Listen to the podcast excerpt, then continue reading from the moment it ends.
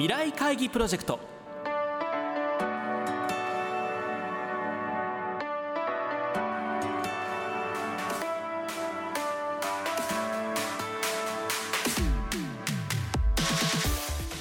皆さんご機嫌いかがですか？ラジオ日経の小屋敷翔吾です。毎週この時間は日本経済新聞未来面の紙面と連動したプロジェクト未来会議プロジェクトをお送りしています。この番組は新しい時代です。をキーワードに企業トップが提示する日本の未来に向けたさまざまな課題について皆さんと共に解決策を考えていきます。今回は7月3日の放送で募集した株式会社ローソン代表取締役社長竹増貞信さんからの課題。令和のコンビニに期待するものは何ですか？にお寄せいただいた皆さんの投稿の中から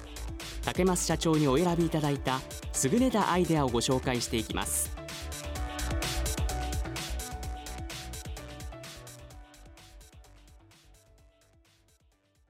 まず最初にご紹介するのは明治大学情報コミュニケーション学部4年川西直人さんからお寄せいただいた投稿です。新技術習う学校。都市地方に限らずどこにでもある便利なコンビニエンスストア。その一区画で近隣に暮らすおじいちゃんおばあちゃんにスマートフォンやキャッシュレス決済など新しいテクノロジーについて教える小規模な学校学びの場を作ってみるのはどうだろうか。学びを提供することで高齢者は新しい刺激を得られるし新たなコミュニティの発見につながるかもしれない。コンビニにとっては学びの場が集客につながるだけでなくキャッシュレス決済などの知識を生かすことができればコンビニをより利用しやすくなるメリットも大きい。教わる側の人にとっては公民館など公共施設に行くよりも圧倒的にアクセスが良いので参加しやすいはずだ。コンビニがただの小売業にとどまらず地域の中で人と人をつなぐ場の役割を担ってくれるようになることを期待したい。続いては41歳会社員金山典子さんからの投稿です世代越え集う場に高齢者のコミュニティづくりと保育園が不足して働きたくても働けない家族のために店舗網と品揃えを生かした保育園機能を持たせたい高齢者は近所の、小学生は放課後に学校近くの、乳幼児は親の勤務先近くのコンビニエンスストアに集まるようにする。高齢者にはデイサービス、小学生には児童館、乳幼児には保育園としてそれぞれの孤立を防ぎ交流の場の役割を果たす。コンビニで買い物をすると登録した親や子に買い物データが配信され安否確認と栄養管理が可能になる。食事、おやつ、着替え、おむつなど何でも揃うコンビニだから集える。乳幼児を預ける親は手ぶらでいい。お昼休みの買い物ついでに子供の顔を見ることもできる。待機児童問題の解消や働き方改革につながるはずだ。世帯収入を増やすことで消費拡大が見込め、日本経済全体を活性化できると思う。最後にご紹介するのは、18歳予備校生、吉田智樹さんからいただいた投稿です地産地消を進めようコンビニエンスストアでよくサラダを買うその産地表示に目を向けるとただ国産と書かれている場合や遠い県から運ばれてきたものが目につく小学生の時、給食には必ずと言っていいほど地域の中で採れた野菜が使われ、献立表で強調されていた。小学校を卒業して6年が経ち、地元で採れた野菜を見かけるのは直売所かスーパーしかなくなった。一番行くコンビニではそれを見かけない。もしもコンビニで地場産品を使った商品を販売すれば、輸送中に発生する二酸化炭素の削減や地域経済の活性化につながるのではないか。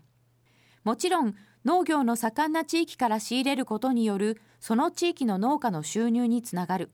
しかし、近場で採れた野菜はお店に並ぶ時でもまだ新鮮である。農家の方もできるなら新鮮で美味しい野菜を食べてほしいと思っていると思う。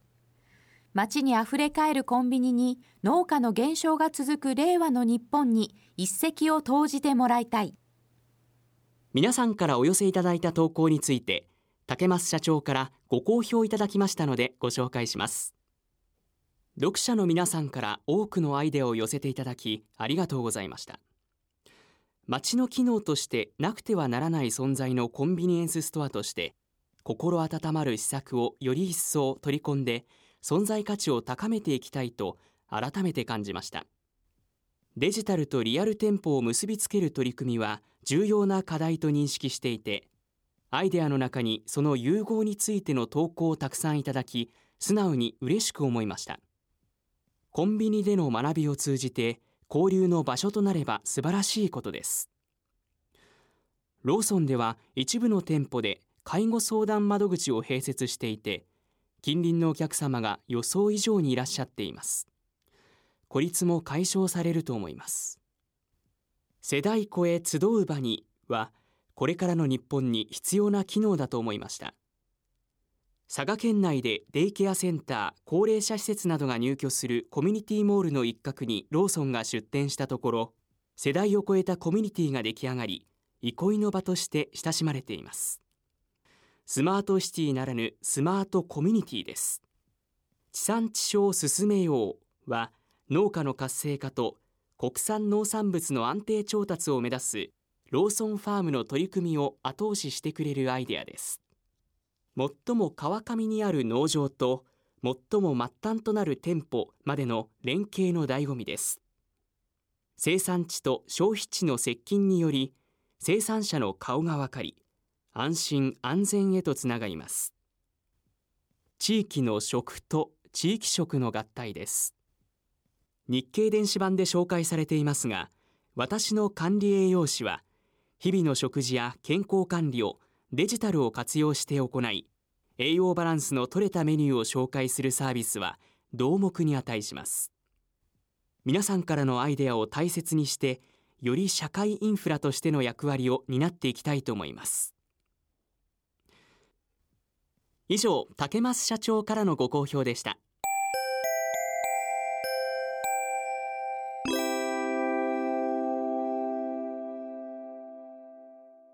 今回番組では3人の方の投稿をご紹介させていただきましたがこの他にも皆さんからはたくさんのアイデアをご投稿いただきました。ありがとうございました。ご紹介した3人に加えこの他の優れた投稿は日本経済新聞電子版未来面のサイトにも掲載されていますので合わせてご覧ください。未来会議プロジェクト。今回は7月3日の放送で募集した株式会社ローソン代表取締役社長竹増貞信さんからの課題。令和のコンビニに期待するものは何ですか？にお寄せいただいた皆さんの投稿の中から竹増社長にお選びいただいたアイデアをご紹介しました。来週は日本経済新聞で未来面の企画を担当している日本経済新聞特別企画室の稲葉俊介さんにお越しいただきこれまでの未来面の取材エピソードや今後の展開を伺っていきます。